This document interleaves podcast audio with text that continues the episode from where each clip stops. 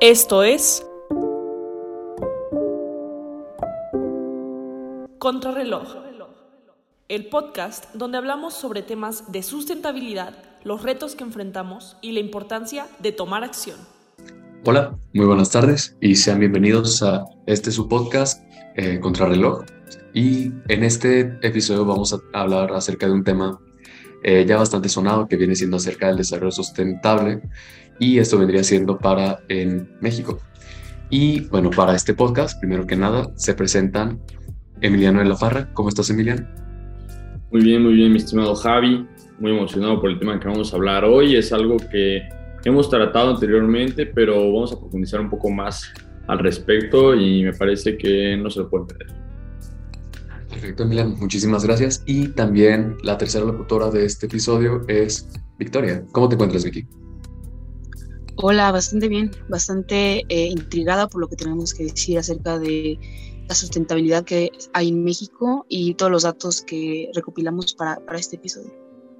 Perfectísimo. Eh, pues bueno, primero que nada, una breve introducción acerca de lo que vamos a hablar el día de hoy. Vamos a hablar un poco acerca de eh, pasos que ha estado siguiendo México para pues, poder acatar un desarrollo más más sustentable. Esto, se, primero que nada, haciendo una pequeña evaluación acerca de eh, todas las medidas que ha realizado, tanto eh, que esto vendría siendo desde el sector público, que vendrían siendo todas las reformas políticas, etcétera, que están realizando, así como también acerca de una breve evaluación de cómo es que también este, la ciudadanía está abordando este mismo tema. Eh, esto va a incluir este, también todas las actividades que se realizan en lo privado y no solamente, o bueno, más bien en lo personal, y no solamente en acciones que está realizando el gobierno, tales como realización eh, de inversiones grandes para proyectos públicos, etc.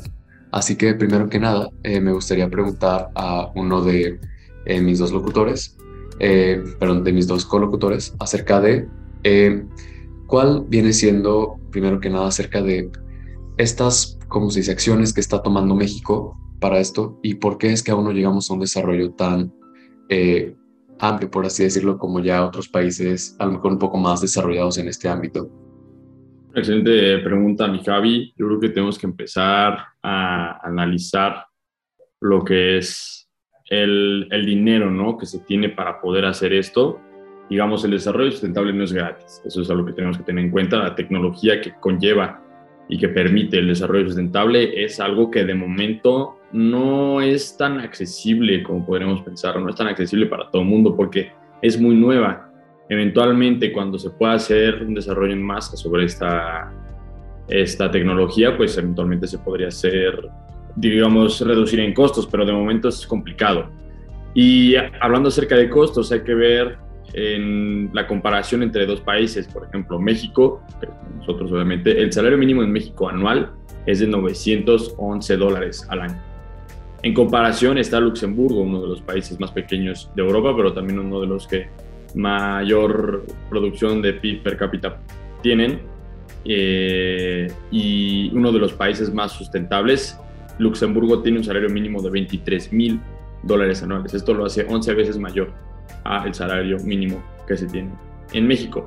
Esto le permite a Luxemburgo formar parte de los de siete países más sustentables junto con Finlandia, Noruega, Alemania, Islandia, Reino Unido y Suecia. Y esta diferencia de salario también provoca que México esté dentro de los siete países menos sustentables, junto con Chile, Turquía, Grecia, Israel, la Federación Rusia, Rusa perdón, y Polonia.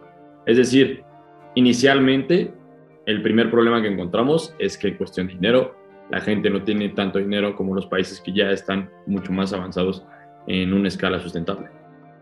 Justo, sí, o sea, creo que, por ejemplo, eh, creo que lo, hablamos igual la otra vez en, en el podcast, hablamos este, em, tú y yo, en donde nosotros dijimos la cultura de las personas acerca de eh, esto, la educación sustentable, ¿no? Que ellos tampoco están acostumbrados a darle una verdadera importancia a este tema, ya sea tanto las personas como los gobiernos, ¿no? Entonces, desde, desde nuestro representante, pues se ve la importancia que le toma eh, esto del desarrollo sustentable, por ejemplo, poniendo un ejemplo, eh, lo del tren Maya, en donde él está sacrificando tierras eh, agrícolas para poder hacer algo propio, ¿no? Una, una infraestructura, ¿no? Entonces creo que es un, es un ejemplo chiquito, es un ejemplo bastante, pues sí, pequeño, pero de ahí se ven y se pueden desglosar bastantes ideas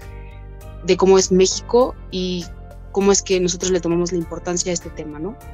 Desde luego, y especialmente porque eso que mencionas acerca de todo esto del tren Maya y, y eh, todas las acciones que se están tomando, eh, por, que vendría siendo esto ya acciones del gobierno, eh, las acciones del gobierno deben de ser, por así decirlo, una, un reflejo acerca de qué es lo que se está buscando en la ciudadanía.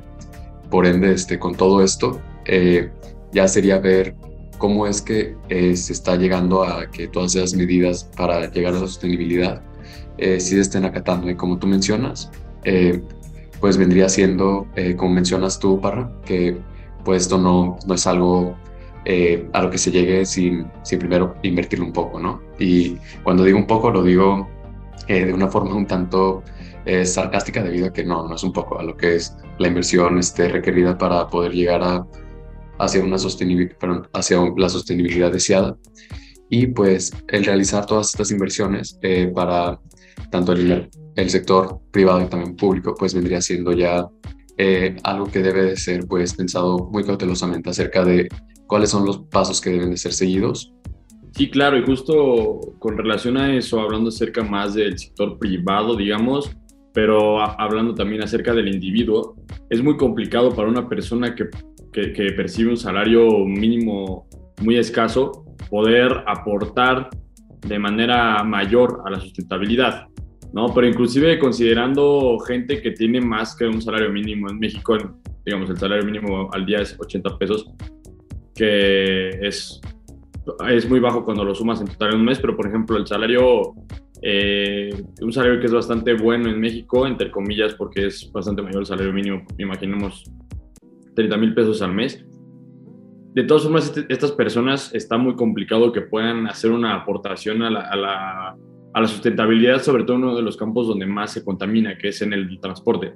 Para comprar un automóvil, y esto es muy importante, vamos a hablar acerca de precios. Un automóvil del año con un motor de gasolina o diésel cuesta alrededor de 190 mil pesos aquí en México. Cuando hablamos acerca de un automóvil eléctrico, el precio se eleva a los 590 mil pesos o hasta inclusive 800 mil pesos. Es más de el triple el dinero que cuesta un, un automóvil eléctrico.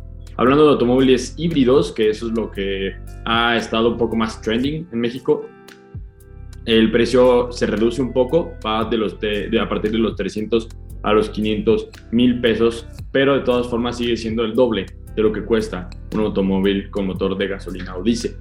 Esto tomando en cuenta que la posibilidad para comprar un carro no está en toda la población mexicana, o sea, eso está muy alejado de la realidad.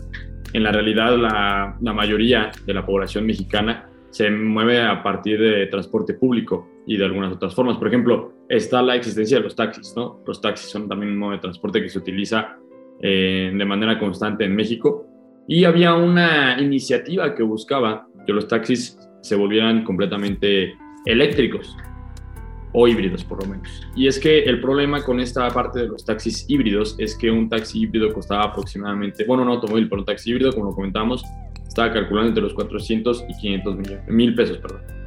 Entre los, los 400 y, y 500 mil pesos, esto significaría que la persona, el taxista, que debe ser el encargado de solventar ese gasto, tendría que hacer un pago de 8 mil pesos durante 60 meses para poder cambiar su, su, unidad. Y obviamente es un pago que no pueden realizar estas personas que no tienen ese ingreso al mes, o sea, 8 mil pesos al mes, estaremos hablando una reducción por lo menos de un 30% de lo que ganan. Entonces, es e, eso es dinero que no podrían estar cediendo para la sustentabilidad. Y entonces es cuando hablamos acerca de lo que el gobierno puede hacer con respecto al transporte, porque el transporte público puede ser subsidiado por el gobierno.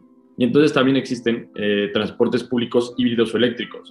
Eh, por ejemplo, la línea, la línea del eje 8 está funcionando con únicamente automóviles, autobuses híbridos y eléctricos, pero el precio por cada una de estas unidades ronda cerca de los 10 millones de pesos. Esa es la inversión que tiene que dar el gobierno de la ciudad para poder implementar cierta infraestructura sustentable. Entonces, también estamos hablando no solo parte de, de, la, de, la, de lo individual, sino que ya saltamos también hacia la parte pública, donde el costo se sigue elevando y se tiene que ponderar, se tiene que decir, ¿sabes qué? ¿Qué tanto vale la pena estar gastando este dinero en, en, en situaciones sustentables y desviar los fondos hacia esa zona, pensando que tendrás que estar reduciendo la inversión en otros campos.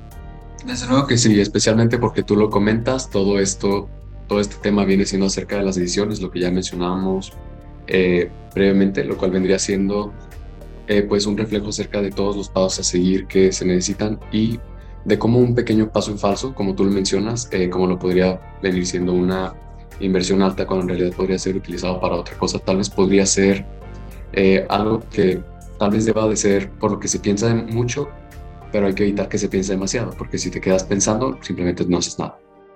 Es uno de los problemas que yo pienso que tal vez están un poco presentes debido a que con tantas opciones de, eh, que, pueden, que pueden estar presentes para migrar hacia un desarrollo más sustentable, tal vez eh, viene siendo algo que eh, pueda paralizar un poco todo este desarrollo.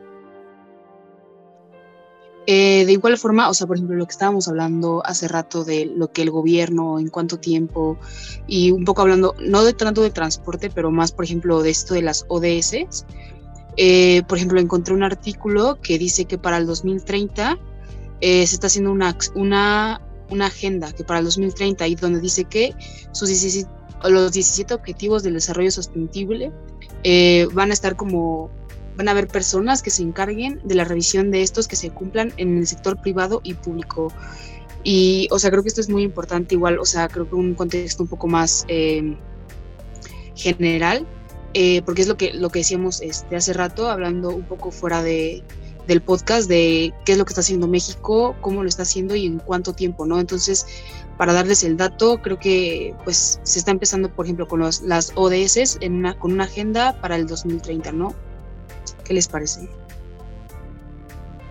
Parece que los objetivos de desarrollo sostenible son una buena medida para ver qué tal bien va un país, pero justo hablando de eso hay que tomar en cuenta que no solo habla acerca del medio ambiente, los objetivos de, desarrollo sostenible, y es algo que tenemos que también tocar. O sea, estamos hablando acerca del transporte público y de cómo afecta al medio ambiente, pero el desarrollo sostenible no solo se, se refiere a eso, sino que el desarrollo sostenible habla acerca también de, de 17 puntos distintos, o sea, que es entre ellos fin de la pobreza, hambre cero, salud y bienestar, educación de calidad, igualdad de género, eh, agua limpia. Todas estas situaciones tienen mucho que ver con diferentes sectores y es justo lo que estamos hablando, no es el gobierno se tiene que enfocar no solo en la parte ambiental, sino que en muchos diversos factores en los cuales se tiene que invertir. Ahora, una población como la mexicana, que sí se, se, se, pagan los impuestos y se da una buena retribución.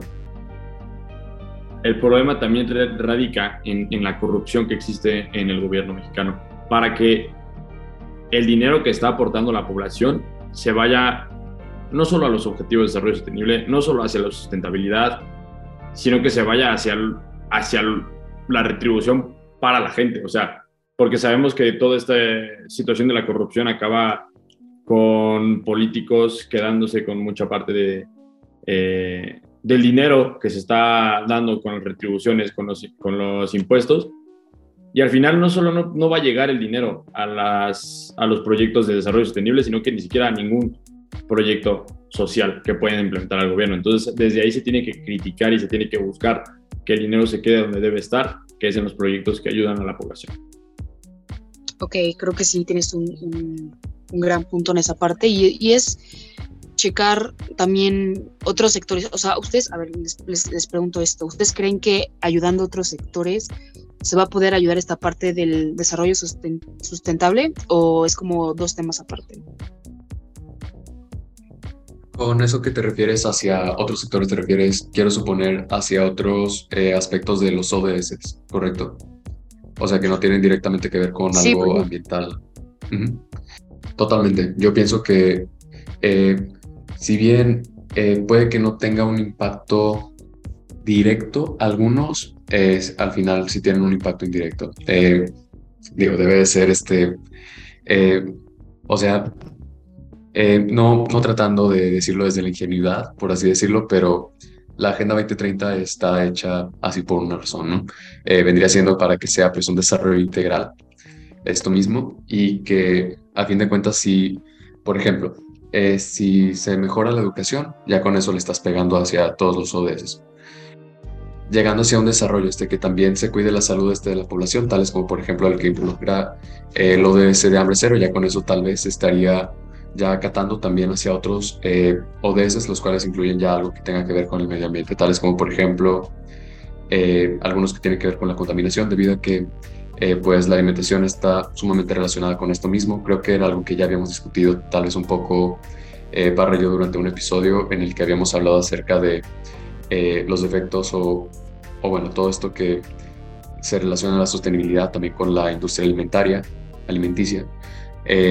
Eh, así que sí, yo pienso que está sumamente relacionado. El, si se hace inversión hacia uno, eh, se puede llegar hacia completar los otros. Sin embargo, pienso que sí, o sea, todo esto que mencionaba, se mencionaba previamente, el habiendo tantas opciones, el, simplemente que que uno no se quede pensando nada más en a ver qué hago, qué hago eh, para poder llegar a solucionar esto. O sea, eso que mencionas, eh, sí ponerse a trabajar en básicamente lo que quieras, obviamente de forma premeditada, eh, para poder llegar hacia esta meta. Y bueno, con esto vamos a pasar ahora hacia nuestra segunda sección. Quédense con nosotros para conocer nuestra pregunta detonadora.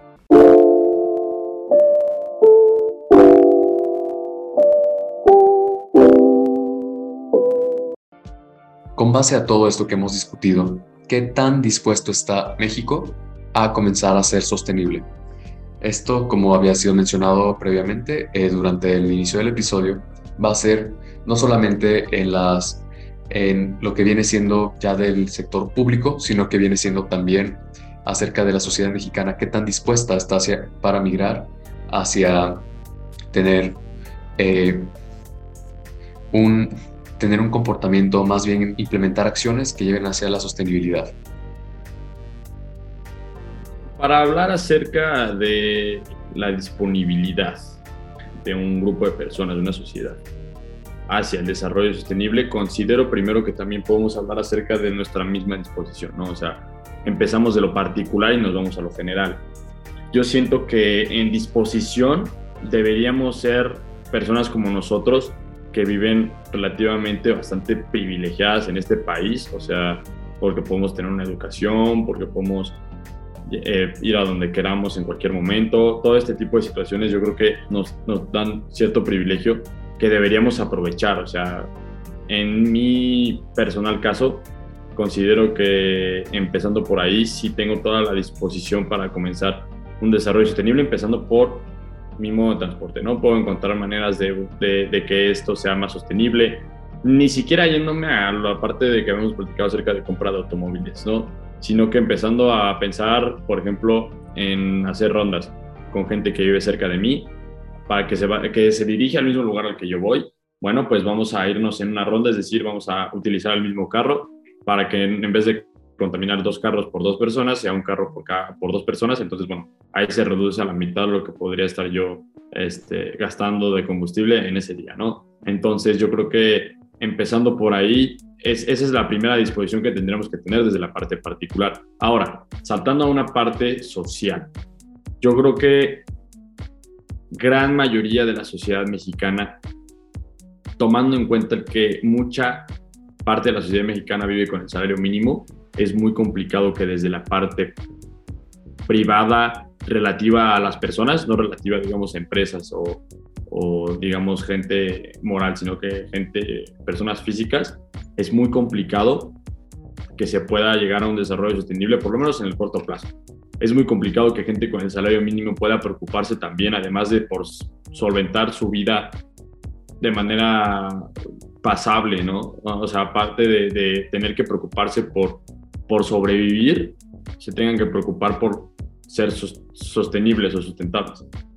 Considero yo que por esa parte es muy complicado directamente a las personas y que la responsabilidad por ende recae en el gobierno para que una de dos o provean un ambiente que le permita a estas personas poderse desarrollar mejor y poder tener mayores ingresos y poder tener un mayor salario mínimo, empezando por ahí, o por la creación de programas sociales y ambientales que promuevan un estilo de vida más sustentable para todos.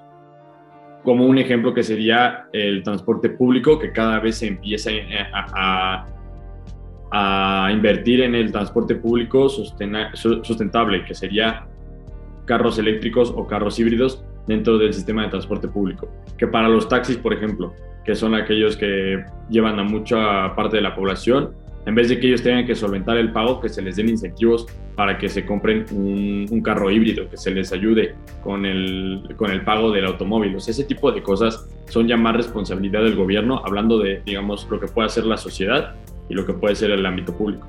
Ya hablando de las empresas, yo creo que es otro tema, es otro tema de responsabilidad social, responsabilidad moral, responsabilidad ambiental que tienen las empresas, pero enfocándonos más hacia la parte que nosotros podemos hacer.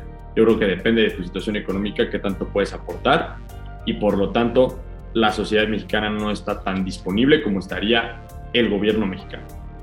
Y mira, fija, o sea, fíjate hablando un poco de eso, o sea, creo que voy a dar un dato un poco, no quiero como generalizar la idea de cómo es que se tiene en México eh, toda esta parte del medio ambiente, la sustentabilidad con este dato, pero es para darnos una idea de cómo es que vamos. Por ejemplo, el presupuesto dice en un artículo que el presupuesto de Semarnat en el 2020 es de 20 mil millones de pesos y ustedes dirán, es muchísimo, pero eh, se, se vio una disminución del 31% respecto al 2018. Entonces, ha habido una gran disminución y desde el 2018, o sea, por ejemplo, del 2016 al 2017, se vio una caída desde más, más o menos del 65% al 40%.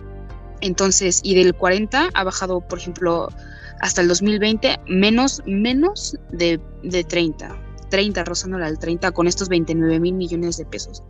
Entonces, eh, o sea, podemos, no quiero generalizar eh, con este presupuesto lo que está pasando en México, porque se, dan más presupuestos como para las contribuciones eléctricas, para el transporte, para infraestructura, pero para, o sea, este presupuesto de eh, el medio ambiente, la Secretaría de Medio Ambiente, creo que sí es un punto importante para saber cómo y cómo, cómo estamos plan, planteados nosotros aquí ahorita en México en la parte medioambiental con esto. Totalmente, y con eso que mencionas, tanto ya, eh, bueno, con esto que mencionan los dos acerca de cómo es que el sector público, eh, en el sector público recae gran parte de la responsabilidad acerca de cómo es que eh, se van a manejar los recursos y también para la toma de decisiones para llegar hacia un desarrollo sostenible.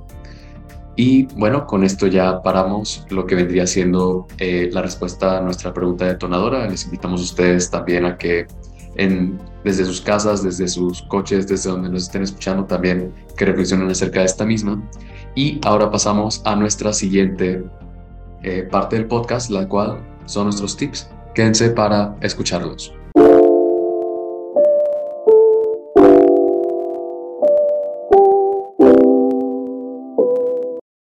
gustaría, eh, Victoria, si es que nos puedes compartir alguno de los tips eh, que tenemos preparados para este episodio.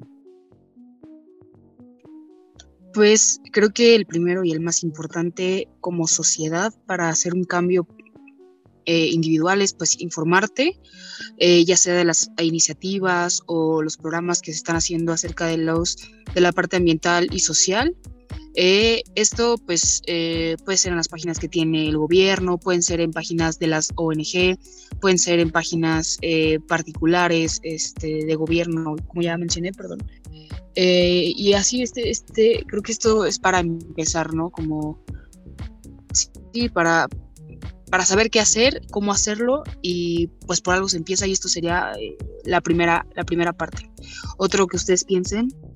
Otro tip que me gustaría comentarles es conocer acerca de métodos y precisos estilos de vida sustentable que existen. Por ejemplo, pueden eh, comprar utensilios de bambú en vez de estar utilizando utensilios desechables cuando coman eh, comida de la calle, por ejemplo. Eh, hay que, también se pueden informar acerca de costos de paneles solares. Les interesa más saber al respecto. Yo les puedo informar acerca de una compañía que se dedica a instalar paneles solares en su, que es una, en su hogar, que es una inversión a, futuro. Entre estos métodos de vida también está la, utilización de lo que mencionaba hace rato, por ejemplo, un carpool eh, para llevar, llegar a la escuela, por ejemplo, o llegar al trabajo, eh, a donde sea que vayan, si hay gente que vive cerca de ustedes y van hacia el mismo lugar, intenten buscar la manera de que nada más utilicen un automóvil. Perfectísimo, ya nos llevamos de tarea entonces eh, ese documental y ahora sí, sin más, muchísimas gracias por escucharnos. sigan pendientes de nuestros próximos episodios y nos vemos hasta la próxima. Esto fue Contrarreloj. Escúchalo en exclusiva por frecuencia SEM y plataformas digitales.